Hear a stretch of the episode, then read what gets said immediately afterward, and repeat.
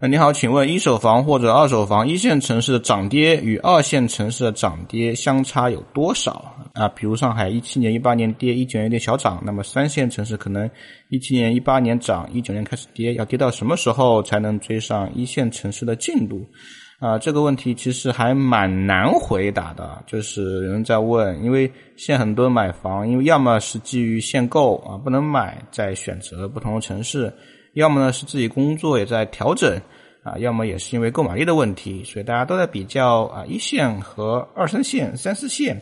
啊涨幅到底有差多少？啊，我想各位明白一个前提啊，我们先不讨论啊一线跟二线的涨幅相差多少，但是整个涨幅来说，我有一个观点啊，就是其实三四线的涨幅是明涨，一二线的涨幅是暗涨。什么意思呢？其实，在很多的三四线城市，或者说二三线的城市啊，因为它的主体开发全部是一手房，那基本上没有二手房的，所以基本上这个城市涨，明面上涨就是它的客观实际上的涨幅。但是上海啊，一线城市不同，因为一线城市大量的是二手房，而一手房开发是属于比较小众的这么一个板块，这是第一个。第二个，在上海目前这样的开发节奏啊。它一定是房子越卖越郊区，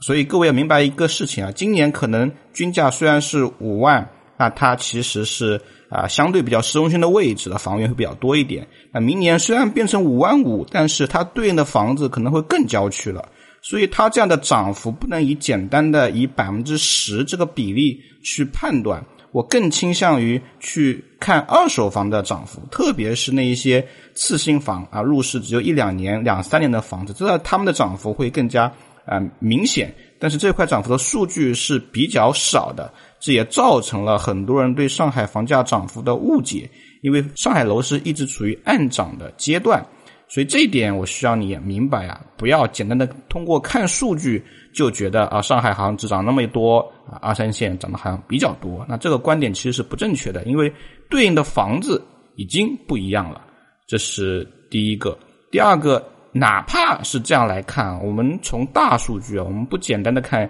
最近这几年啊，因为这几年的调控确实比较多，我们拉长时间来看。其实从二零一二年之后，其实一线城市的涨幅已经跟啊周边城市拉开距离了啊。最近几年可能不同城市的震荡会比较多一点。二三线城市最大的问题就是它涨起来很猛，跌起来也很厉害。但是从平均涨幅来说啊，基本上有一个数字啊，三线城市是一点二倍啊，一点二倍；一线城市是一点七倍啊，涨幅还是有。不同的啊，这个数字是拉了十年的平均速度，所以相比较而言，我希望各位能够有一个比较直观的比较吧。认认真真聊地产，实实在在谈买房，更多楼市资讯，微信搜索“真有好房”小程序，我在这里等你。